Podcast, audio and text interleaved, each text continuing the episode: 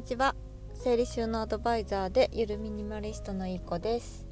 このチャンネルでは、えー、聞いていてちょっと元気が出て片付けに対して前向きになるようなお話をしていきます、えー、今日のテーマはえーとプロに頼んだけど全然片付けができません。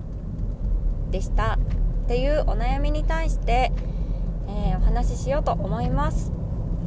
実はですね私のところにあの片付けの相談をされに来る方の中でプロの方に家に来てもらったけど片付けができませんでしたとかあとオンラインでもプロの方にあの見ていただいたんですけどそれもやっても片付くことが片付けられるようになりませんでしたって相談に来られる方結構いるんですよ。でそのなんでじゃあ片付けられなかったかっていうその真相というか、まあ、こうなんじゃないかなっていうことにはなっちゃうんですけど、えー、それをお話ししたいと思います。えー、それはズバリズバリってことでもないや。なんでかっていうとあのー、例えばですね例えばっていうかピアノな習ったことありますかね皆さん。ピアノとか書道とか？でじゃあピアノを習い始めました。で毎週1回30分、えー、見てもらいました。じゃあ1ヶ月後ピアニストのように弾けるようになりました。っていう方いらっしゃいますか？っていう 話と似てるんじゃないかなって思います。ピアノも一番最初はあのドレミとかそういう音符とかねどういう音符の種類があるかとかね指の指使いとか指使いっていうのかな？私は分かんないですけど。でそういったところからあの習うと思うんですよ。だからたった1ヶ月見てもらったからって言ってもう両手でじゃあもう音符見ながらもう右手も左手ももう操る操れるようになるかっていうとなかなかうまくいかないですよね。やっぱ家でも練習して練習して失敗しての繰り返しだと思うんですよ。皆さんいかがでしたでしょうか、ね、書道とかもあのー、じゃあちょっとねあのー、上手になる書き方教えてもらったからといっていきなりなんか市のコンクールで優勝とかできますか？できないじゃないですか。やっぱりもうそこはまあある程度努力だったりとかねこう見て真似して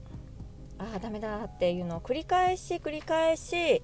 頑張られてそれでやっとこうだんだんとねこう佳作から取れていくみたいな感じのイメージじゃないですか？片付けも同じなんですよ。ちょっとプロに来てもらったからちょっとの間あの1ヶ月ぐらいプロに見てもらったから。で自分が片付くように片付けられるようになるかっていうのはそのプロの方の腕ではないんですよね。なんかあたかもそのプロの方の教え方が悪かったんじゃないかってあの他者多席思考っていうんですか？っていう感じで来られてしまう方は残念ながらもしかしたらちょっと片付けられるようになるには時間がかかるかもしれませんっていう 残酷ですけどもそこは私もそうなんですよね。片付けの専門的なあの勉強をしました。と言ってすぐに片付けられるようになったかっていうとそうではなくてなんかやっぱり紆余曲折あったなって思います。片付けのまあ仕方っていうのはまあ詳しくあの習ったのででノウハウはまあ分かる。なんとなくこうやればいいんだなっていうのは分かるんですけども例えば散らかる原因が何なのかとか自分の家が散らかる原因とかそれぞれなんですよね。人それぞれなのでどういったところを解消していけば片付くようになるとか私たちのオンライン片付けアドバイザーの、あの参考にさせてもらってるのがノータイプとかとはそうですね。家族のなんか価値観が違うんだよっていうアドバイスをさせてもらってお片付けを進めていくんですけども人それぞれやっぱり原因というか片付けが苦手な原因が違うので、まあ、そういったところを見つけながら片付けていく。で失敗しながらあここの収納場所じゃダメだったか合わなかったかとかあこの引き出しの動作がどうも大変だったのかなとかあとは数を持ちすぎていたんだなとかいろいろ見えてくるわけですよ。一回ダメだったからって言ってそこで諦めちゃうとあやっぱり自分って片付けできないんだなとかあとは片付けアドバイザーさんに来てもらったのになんか全然片付かないじゃん私片付けられるようになってないじゃんっていう結果になっちゃうんですよねからピアノのあのお稽古と一緒でトライアンドエラーやって失敗してじゃあ何が原因かなっていうのをまた探してじゃあ次はここを改善してみようとか。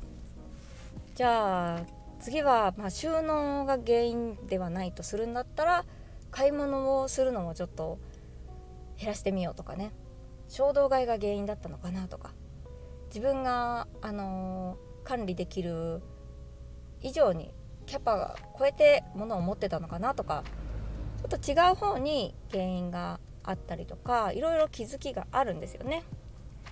それ気づくまでにトライアンドエラーって結構大事で何があの自分の家を散らかしているのかどういう自分の行動があの片付けられないくしてしまっているのか、うん、っていうのがね見えてくるんですよはいそんな感じで。えっ、と今日はプロに頼んだけど片付けができませんでしたっていう方に向けてお話をさせてもらいました。ちょっと耳が痛かったかもしれません。すいません。って謝るっていう。謝るなら言うなって感じですね。はい。そんな感じです。では今日も素敵な一日をお過ごしください。失礼いたします。